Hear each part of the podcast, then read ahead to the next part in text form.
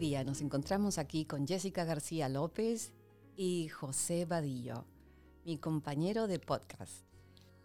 Así que Jessica, muchas gracias por aceptar la invitación. Sabemos que eres una jovencita muy activa dentro y fuera de la universidad, pero queremos saber un poco más de ti.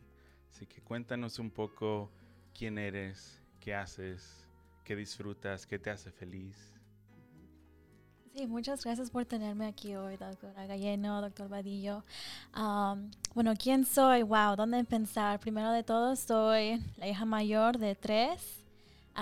me crié aquí en Charlotte, Carolina del Norte, y bueno, siempre digo que me gustó bastante Charlotte, que nunca lo dejé. Y aunque cuando estaba pensando en qué universidad ir, quería irme lejos de Carolina del Norte, pero en de verdad no me arrepiento de haber quedarme aquí por las oportunidades que he obtenido por medio de la universidad, también la comunidad y bueno, estar con la familia es algo que de verdad me encanta. Sí, uh, bueno, al empezar para mi decisión a la universidad, en de verdad era todo en dependiendo a mi a mi estatus. Entonces, con lo de DACA, las universidades son muy limitadas a dónde puedes, puede uno entrar y también la ayuda financiera. Pero después de obtener mi beca, la Golden Door Scholars, uh, pude tener un poquito más de libertad en las opciones porque sabía que lo financiero ya no era, ya no era algo que tenía que preocuparme de. entonces, al escoger universidad, decidí Queens porque era, estaba en una ciudad, primero de todo, y que sabía que aunque iba a estar muy cerca de mi familia, pensé que tendría como el, soporte emocional para poder empezar esta nueva aventura en donde sabía que iba a tener que respaldarme mucho de mi familia, porque era una etapa nueva y para todos nosotros era nuevo, porque yo sería la primera en ir a la universidad de mi familia. ¡Wow! ¡Qué fantástico, qué aventura para ti, tu familia y todo tu entorno. Que, ¿Verdad, José? Sí, y, lo que estás diciendo, Jessica, me, me, trae muchos recuerdos a mí, porque me identifico mucho con lo que estás diciendo. Y por eso quería hacerte eh, este, una pregunta y seguida de un comentario. Okay.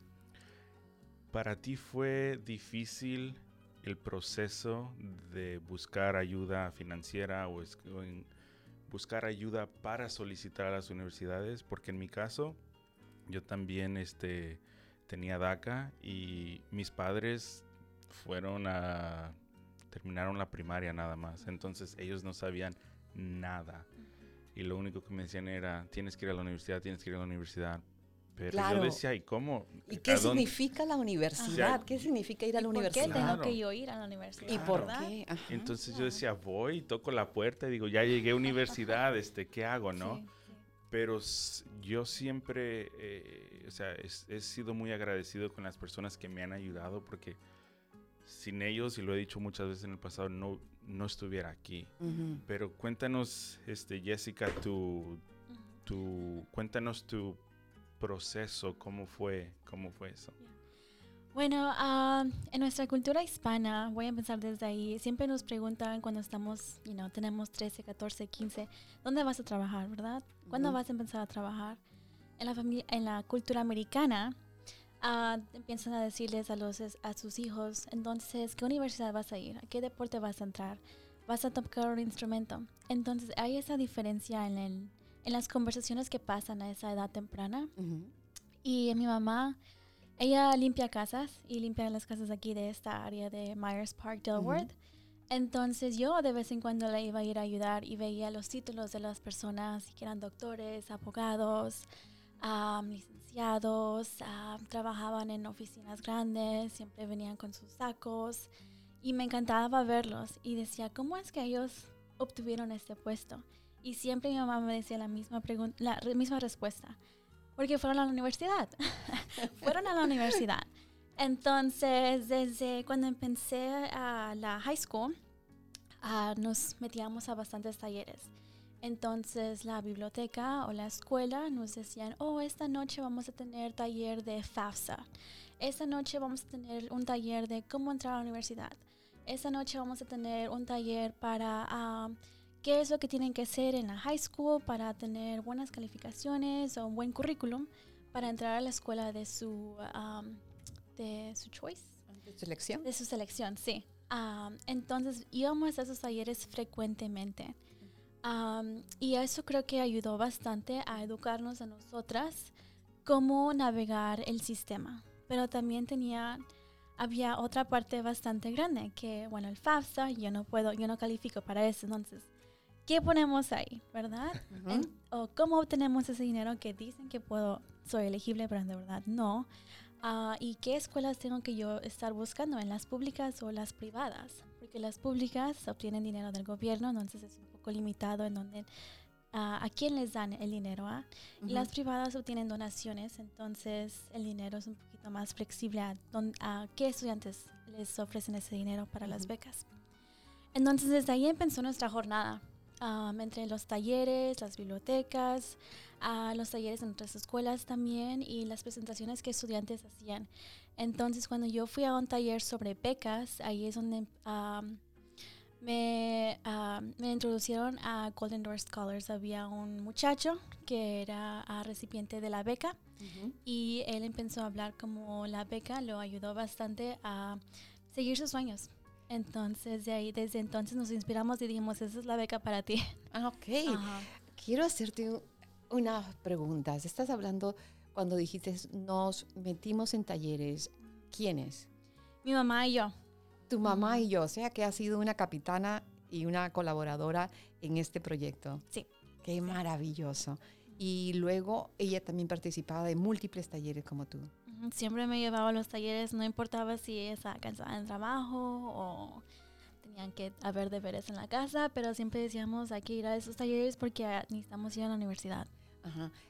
Claramente tenían identificado el proceso de la universidad, mejor dicho, el objetivo era la universidad porque habían visto ustedes unas familias norteamericanas en las casas, no una, sino muchas, Varias, varias, ¿verdad?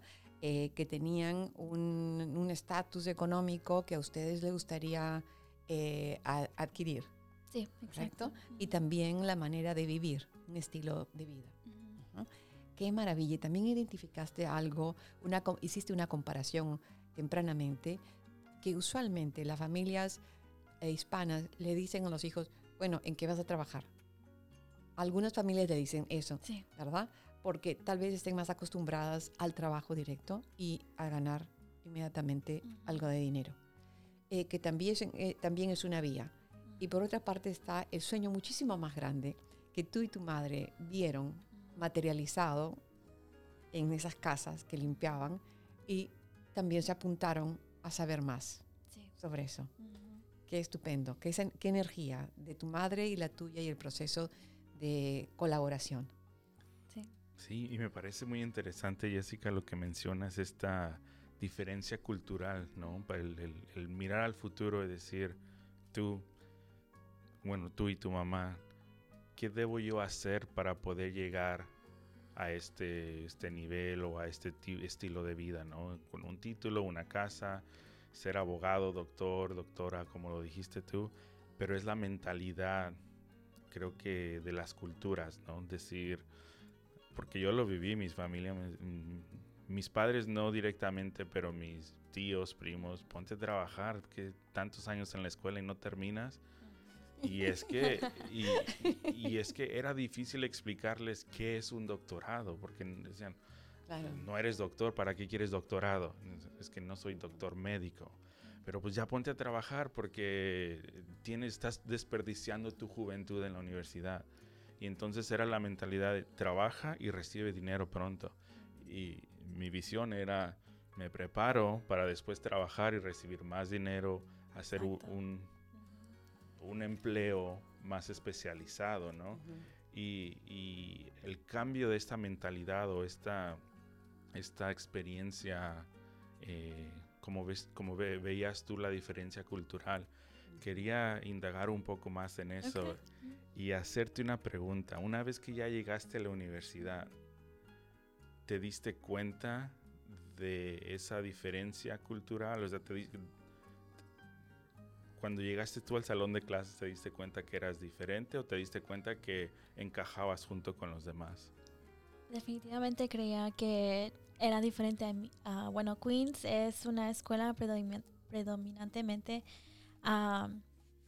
americana, caucásica, entonces hay bastantes estudiantes que no se ven como yo. entonces, en un salón de 20, 15 personas, tal vez yo era la única hispana, o al menos si fuera una clase de español, había un poco más de hispanos que me podía asimilar con y teníamos más o menos las mismas mismas historias, you know, las dos queríamos estar, ir a la universidad, ser enfermera, ir a negocios, y, pero muy pocos estudiantes podía conectarme con. También al, mismo tiempo muy pocos profesores habían aquí en la universidad cuando yo pensé que me podía conectar con. Entonces sí era muy, ah, un poco difícil ah, encontrar esa conexión cultural, pero al mismo tiempo cuando estaba empezando a ver afuera de lo académico, entonces más como los extracurriculares, vi que había el club de Lazo y de ahí es donde encontré una comunidad latinoamericana y también muchos los de Lazo son estudiantes que han recibido la beca Golden Doors. Entonces, aún más tenía una grande comunidad que no solamente ah, representaba la cultura latina y que ellos iban a la universidad, pero también tenían un estatus igual que yo y sabían qué tanto, uh, qué, ¿cómo se dice? Exigencias. La exigencia un poco de y qué difícil es para nosotros para poder estar en, ser un estudiante universitario, más que nada. Valiosísimo lo que dices, em, porque tienes que tener perseverancia, una Ah, que es una voluntad de hierro para seguir el proyecto, a pesar de circunstancias que eh, puedan, pudieran presentarse o que han podido presentarse, que te hayan hecho sentir incómoda o poco cómoda. Eh, me parece que el primer semestre que llegaste acá a la universidad, eh, o no sé, tomaste un curso conmigo, me parece, ¿podría ser? No me acuerdo. No sé, pero yo sí me acuerdo, me acuerdo de ti y me acuerdo que lo disciplinada que eras, lo interesada que estabas en saber, eh, lo bien que escribes en español y estoy segura que escribes también re bien en inglés con tu facilidad de, em, de palabra, honestidad. Em, bueno, tantas cosas, también camaradería entre los estudiantes cuando hacían trabajos en grupos dentro de la clase, eh, tu deseo de siempre apoyar a los otros, eh, aclarar algunos conceptos que ellos no entendían cuando yo los transmitía algo, que buscaban mayor, esa mayor eh, privacidad entre compañeros de clase para poder hacer las preguntas secundarias, ¿no? Sí todo eso me parece eh, tan valioso, Jessica, tan hermoso. Y, bueno, eh, personalmente yo estoy acá frente a dos estudiantes DACA. Sí, es verdad, es verdad. Okay. Em, y puedo decirles, wow, qué esfuerzo. Eh, y, y prueba, y prueba el carácter que tenemos los hispanos lo aventurero que somos, no solamente en el cruzar la frontera o venir, venirnos a este país, sino también la imaginación. Y una vez que hemos encontrado el camino para ese deseo, ahí vamos. Con la familia, con los amigos, todos juntos. Sí, y como mencionas tú, este, Lucía, el, es el deseo de superarse, el deseo de salir adelante eh, que no ha sido nada fácil, bueno, en mi caso, y escuchando lo que has dicho tú, Jessica, eh, pero ha estado lleno de retos y adversidades eh, en, en, mi caso. ¿Hay algunos retos o adversidades, Jessica, que tú recuerdes o con los que estés lidiando o que hayas superado? Sí, creo que el, más grande es lo financiero. Entonces siempre tenía esa preocupación antes de empezar la universidad. Oye, ¿cómo vamos a pagar esto? ¿Cómo vamos a hacer esto posible? Pero la beca ayudó tremendamente y después al empezar la escuela también la universidad, cómo las registraciones de clase, qué es la cultura de una universidad, cuánto tiempo tengo que poner aquí, qué son estos lo de office hours, ah, cómo es que creo esas comunicaciones entre ah, estas conexiones con los profesores para obtener um, internships y ah, más experiencias para poder obtener un trabajo después de la universidad. Y también siempre sabía que quería ir a lo médico. cuando empecé a la universidad, dije que iba a ser una enfermera. Entonces, ese era mi, mi bachillerato, la, la, enfermería. Y después, cuando COVID vino y la escuela, todo se puso, se cambió a en línea. Entonces dije, bueno, tal vez enfermería no es lo que quiero hacer, porque no lo quería tomar, no quería las, tomar las cosas en en línea porque pensé que iba a ser más difícil y no creía que iba a tener la experiencia adecuada. Entonces cambié a biología y de ahí uh, empecé a, a, tomar cursos de química, biología, células, todo lo de, lo de la ciencia. Y me encantó y después uh, obtuve mi certificado en CNA, en asistente de enfermera, durante el verano para poder obtener experiencia clínica, porque sabía si quería ir a algo médico, tenía que al menos ver lo que había allá afuera y la única forma de hacerlo es por tener experiencia clínica.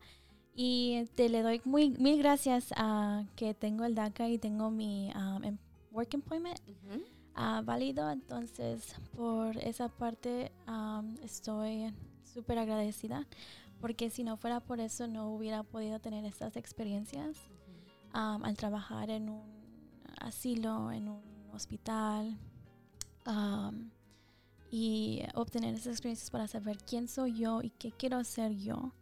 Y últimamente tenemos que también pensar en uh, la meta en la meta final. Entonces, desde el muy principio, yo, al ser la mayor de mi familia, siempre tenía que traducir por mis papás.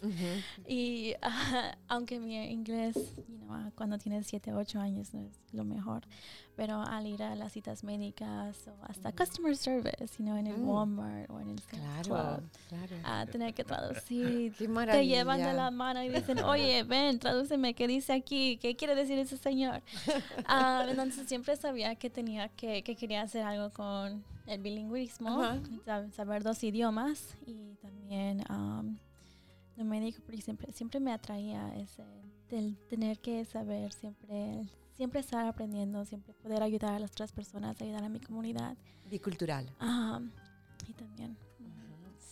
Creo que no respondí muy bien su pregunta, pero ah, creo que uh, el reto de financiero, también el lenguaje, porque a veces pienso que cuando me pongo nerviosa el, el inglés nunca, no, no, me sale muy bien. Sale Tell con me el about acento. that. Tell me about that. You know, I didn't come here when I was seven, but I was a little bit older you know, so it's different, ¿verdad?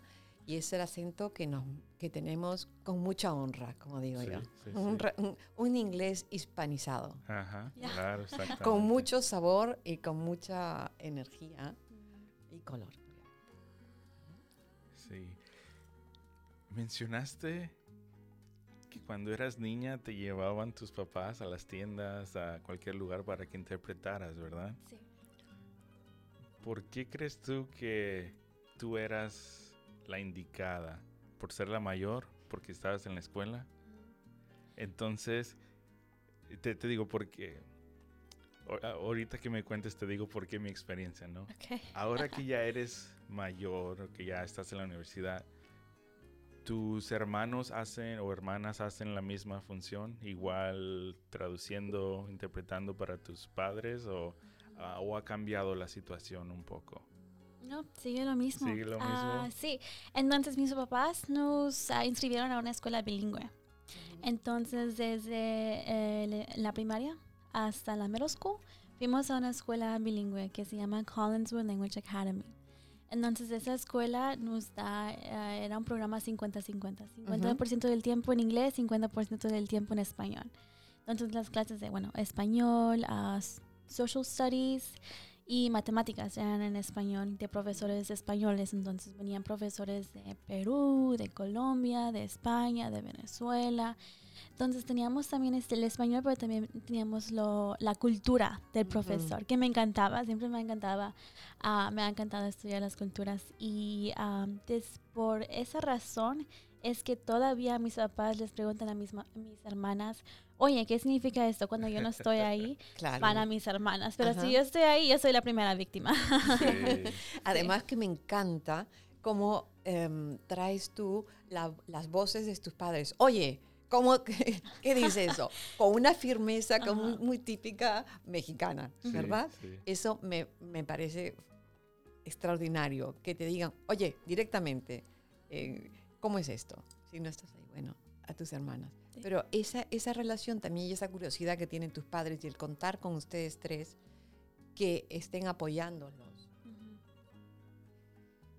Bueno, después del trabajo que han hecho y que siguen haciendo, haberlas mandado, mandado a la escuela Collins donde tuvieron y ya terminaron todas, ah, bueno, una se va a graduar de la high school y va a ir a la universidad en Greensboro y la otra todavía está en middle school. Entonces todavía, todavía, falta. falta un poco, sí. Qué bien, qué buen trabajo que están haciendo tus padres.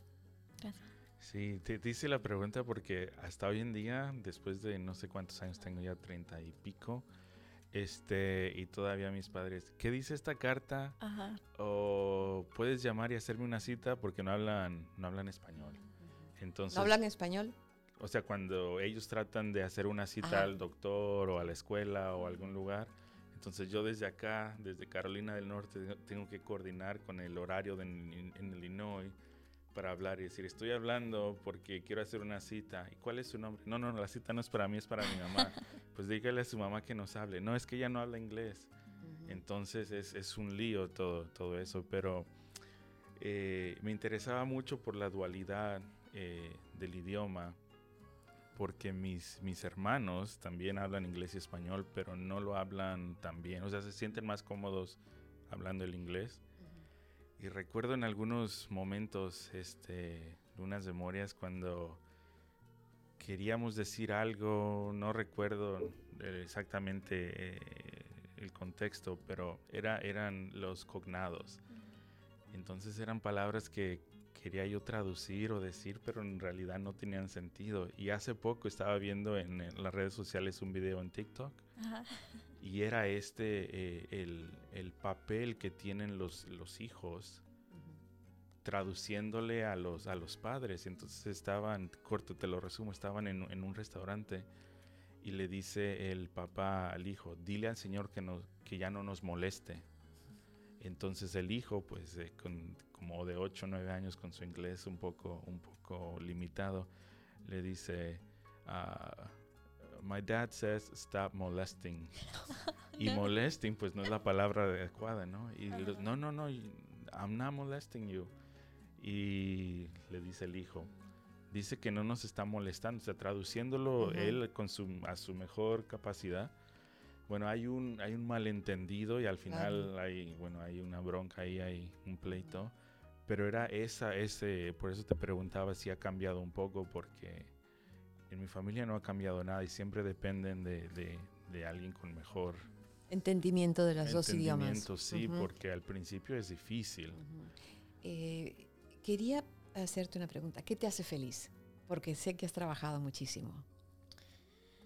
Me hace feliz bastante ah, estar con mi familia, también tener mi propio tiempo, uh, yo sola, con mis perros, leyendo un libro, ir al parque, a ir a las montañas, estar con mis amigos también, me encanta estar con mis amigos. Y también el deporte. El deporte yo hago, bueno, desde hace mucho he, sido jiu-jitsu y después hice kickboxing. Y para sacar el estrés o si tengo un mal día, sé que lo mejor, lo que tengo que hacer para mí misma es ir a una sesión de entrenamiento, ir a kickboxing y sacarlo todo ahí. Entonces eso siempre, siempre me saca con un montón de energía. Qué bueno, o sea que también sabes relajarte. Sí. Igualmente, como sabes trabajar y sientes el estrés, sabes deshacerte de, ese. Y hablamos de podríamos hablar de tu proyecto de investigación, de tu capstone. Ok, sí, sí. sí. Gracias. Sí, sí, sí. Entonces yo hice, cuando estaba pensando en qué hacer para mi capstone, dije, bueno, voy a hacer algo relacionado a médico, you know, para, para poder presentarlo cuando voy a presentaciones o para you know, escuelas, uh, graduate programs. Pero después, al ser un poco más investigación personal y ver que, oye, tengo los dos idiomas, pero también tengo otro idioma en la familia, que es el mixteco. Entonces empecé a investigar un poquito más sobre el mixteco, hablar con mi familia, porque solamente son mis abuelos y mi bisabuela quien habla el mixteco ¿En qué región se habla el mixteco? en Oaxaca. Qué maravilla. Y eso es por parte de la familia de mi papá, que tengo más comunicación con. Entonces, aquí en Estados Unidos vive mi tía abuela, que es la hermana de mi abuela, y ella y su esposo hablan el mixteco en la casa. Entonces, yo he oído cómo se habla, Ajá. pero después sus hijos, que serían mis tíos, ellos, bueno, algunos hablan el mixteco y otros no. Ah, pero después sus hijos, que ya serían mis, ah, mis primos, Primos. ah, ellos solamente hablan, bueno, se les está olvidando el, el español, entonces sería, y sería a este punto ya hablan más el inglés que el español. Entonces yo he visto, yo como comparé su familia y después mi familia, como es que mis padres siempre han querido que nosotros ah, manteniéramos el español Ujú. y el inglés fuerte. Ujú. Entonces, al poder comunicarnos con la familia, para poder comunicarnos con la familia, entonces después vi, bueno, ¿cómo es que puedo combinar los tres? Y de ahí es como saqué esta idea de, ok, tengo que saber más sobre el mixteco porque es algo que voy a perder, es algo que voy a perder ya cuando mi abuelita pase, mi bisabuela pase, entonces ya nadie va a poder ah, contar esta historia. Y es una historia vital porque am, es una cultura que estamos perdiendo por medio del tiempo. Entonces creía que era algo importante de escribir de y de conocer y de investigar y contarlo con mi familia. Qué tema, es un temazo, un temazo que va a ayudar a muchísimos a identificar la importancia de, las, de los lenguajes y culturas eh, nativas de nuestras tierras americanas, porque tenemos tierras americanas, tenemos culturas nativas y lo que estás haciendo tiene un valor eh, muy grande porque nos hace también reflexionar somos más que bilingües, somos biculturales o triculturales o muchísimo más. Y lo que aportamos aquí a través del lenguaje, mientras que no lo perdamos, podemos usar esas tradiciones ancestrales y conocimientos ancestrales en una época supermoderna y tec- tecnológica y enriquece nuestras culturas. Tú también dijiste que a ti en, en la escuela, en, en- en la escuela Collins, ¿verdad? Collinswood. Ajá. eh, Colvin, te había gustado muchísimo el hecho de que las clases de español no solamente eran clases de lengua, sino que eran clases culturales, porque cada profesor que tuviste ven- venía y compartía su cultura. Sí. Y eso te vitalizaba a ti. Eso era para mí poder viajar a otro país y conocer la cultura de ese país sin de verdad viajar a ese país por las limitaciones. Pero sí. Y yo me pongo ah, ahora en la situación y tengo mucha curiosidad de, le- de leer tu capstone, tu investigación, para conocer más sobre la cultura mixteca. Sí. Ah, ¿Estás haciendo eh, entrevistas? eh, o sea, ¿estás grabando el audio para recordar después, para analizar? ¿O estás simplemente haciendo un, un, un análisis de algo más general? Bueno, en Capstone de verdad lo terminé el semestre, el año pasado, en el semestre de a la primavera. Entonces ya, ya está finalizado. Tuve entrevistas con mis familiares, aunque algunos querían, algunos sí fueron respe- eh, respetados y sí querían compartir sus historias de cómo es que saben el mixteco y más o menos sus ah, crianzas y algunos no. Entonces eso me sorprendió un poquito, pero ah, lo que yo hice en vez de rec- recordar, record, Ah, ¿Grabar? las- grabar las investigaciones, ah, mejor hice lo que es am, el, el ensayo eh, nos da primero lo, lo, lo que es el mixteco, la gramática, lo, el, el lenguaje, cómo se habla, las tonalidades, cómo se diferencia en las diferentes regiones y después va un poquito a la historia y después lo am, I wrap it all around, no sé, se me olvidó, lo, lo combino todo, todo eso lo que he aprendido. Lo Ah, integraste. lo integré a mi familia y a cómo la, también hablo un poquito sobre las crianzas de mi abuela y cómo ella al ser, al aprender el mixteco primero, tuvo que, um, she had to hide her identity, tuvo que ocultar su identidad para poder integrarse a la sociedad que no aceptaba a lo- algo diferente de lo español. A lo, lo nativo o lo indio, lo autóctono. Sí. Entonces, ah, y, es, eh, y comparto esa historia en el ensayo de que cómo es que por mucho tiempo queríamos ocultar algo tan hermoso y ahora que se está desapareciendo queremos conservarlo. Entonces, toco un poco sobre ese tema también. Eh, sí, y me hace pensar en tantas culturas nuestras, amerindias, que mm, la- han sido desprestigiadas y por favorecer lo hispano. Y sin embargo, eso no ha podido terminar con ellas porque existen latentes y hoy en día están empoderando más y están siendo más conocidas y hay una mm, voluntad de las comunidades en mantener el idioma. Sí, exacto. Y sí hay escuelas bilingües del mixteco y el español. Y también, am, también, aunque eso ha pasado en el pasado, todavía sigue pasando ahorita con el inglés queriendo ser el la lengua que uno quiere conservar y después dejar el español. Y es, va a seguir pasando entre generaciones y generaciones y generaciones. Y por eso quería platicar un poco, porque no es solamente el mixteco que estamos perdiendo, pero ahora en mi generación, mis primos, ahora ellos están perdiendo el español y solamente van a hablar en inglés. Entonces ahí tenemos ya dos lenguas que vamos a perder. Exacto. Sí. Muy interesante tu investigación. Sí, y qué bueno que compartes eso con, con nosotros porque sí, como dices tú, es algo que se va a perder y, y- y por eso te preguntaba por lo del audio, porque este, no recuerdo, hace, hace años hice un proyecto de, de historia oral, entonces yo tuve que grabar las conversaciones y, poner atención a, la- las tonalidades y todo esto, pero yo que recuerde, no, no sé si yo he escuchado el mixteco.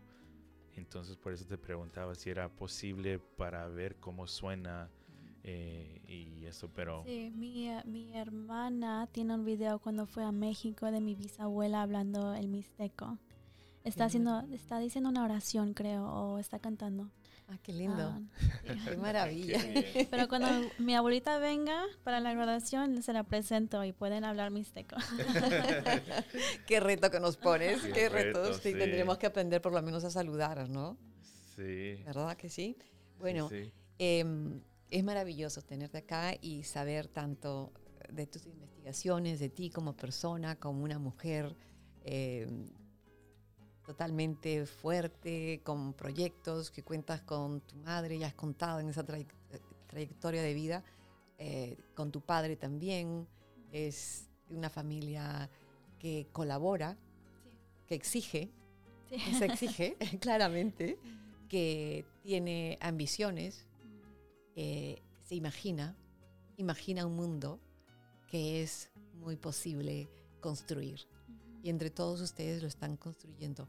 Porque cuando yo digo imagínate, imagínate tú que no hubieran pensado juntos, que solamente am, optaran por trabajar.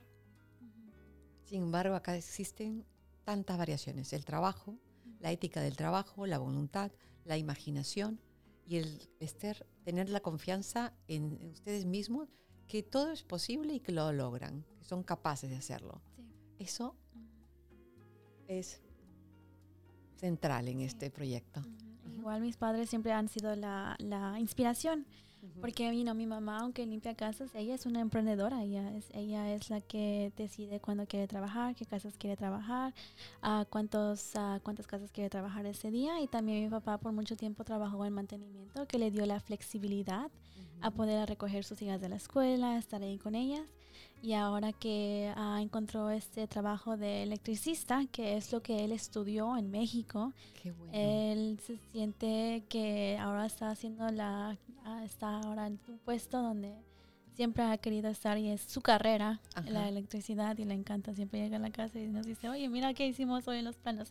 Y él, les quiero contar esta historia, él trabaja, él en el 2002, creo, o el 2005 en 2005, no, era like early 2000s. Y él ayudó a construir el hospital Atrium Pineville. Ah, ok. Donde él ah, instaló las luces, él hizo una parte de la maternidad, estaba en el, pues, en el departamento también de Emergency Medicine y también ayudó a construir, um, hizo lo, lo electrical wiring del, del estacionamiento.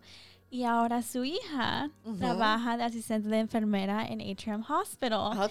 Entonces fue un full circle moment cuando me um, recibí la notificación de que iba a empezar a trabajar ahí. Le dice, oye, pa, que tú construiste el hospital para que tu hija fuera a trabajar ahí. Bravo, qué bueno, sí. ¿Y qué te dijo? Él estaba emocionado y, ha tenido que ir a dejarme al hospital algunas cuantas veces por el clima.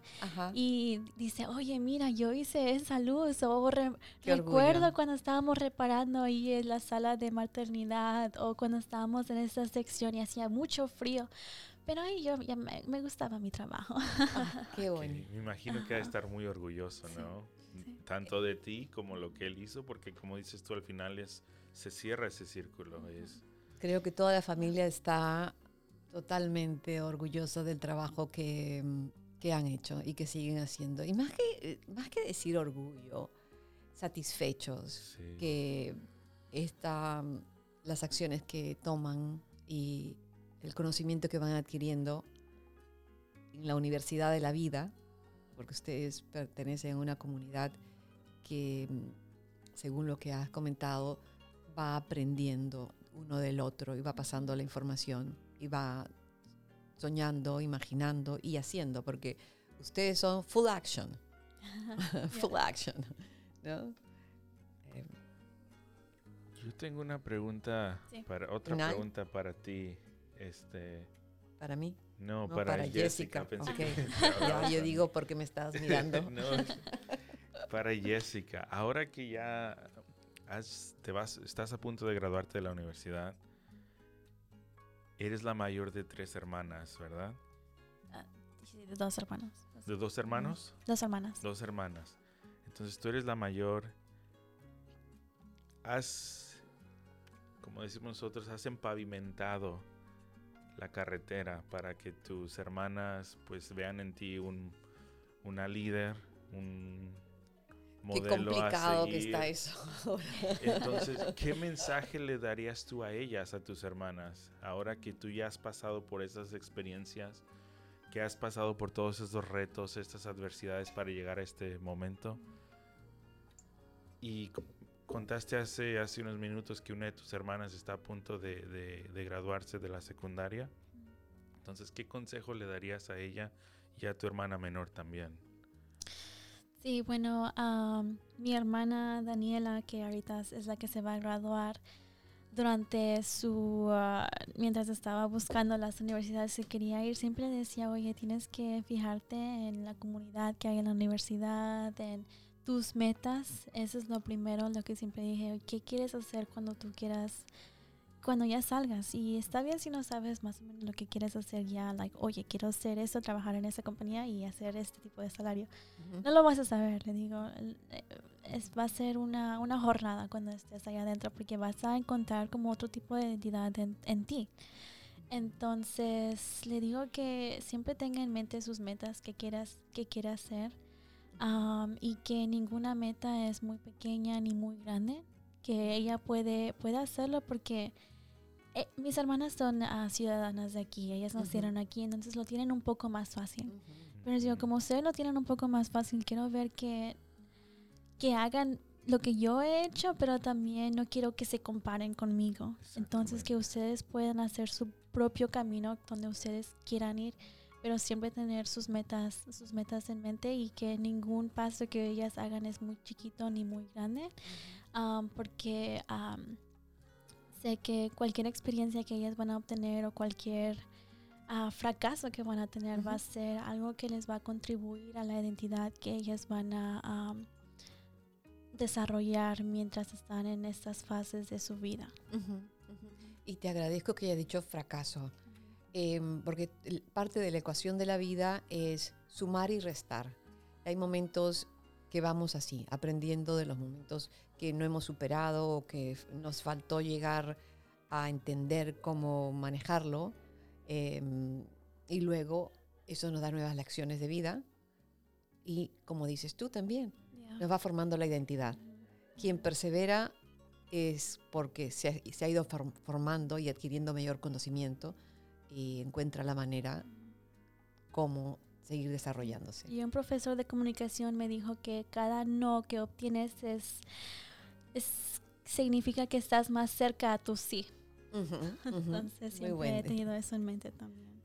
Hermoso. Muchísimas gracias Jessica por terminar con esta, en esta forma la conversación, con ese cada no significa que estás más cerca a tu sí. Muchísimas gracias. Muchas gracias, me encantó estar aquí y conversar con ustedes dos. No, pues muchas gracias Jessica y espero que en algunos años regreses y nos cuentes de tus nuevas experiencias, este, tus nuevos logros, qué estás haciendo con la comunidad, con tu familia nos des una, una actualización de, de, ti, porque de verdad eres un, un, ejemplo para muchos jóvenes y creo que esto va a beneficiarlos, ¿no? Para jóvenes y para mayores también. También, sí. Muchas gracias. Hasta luego.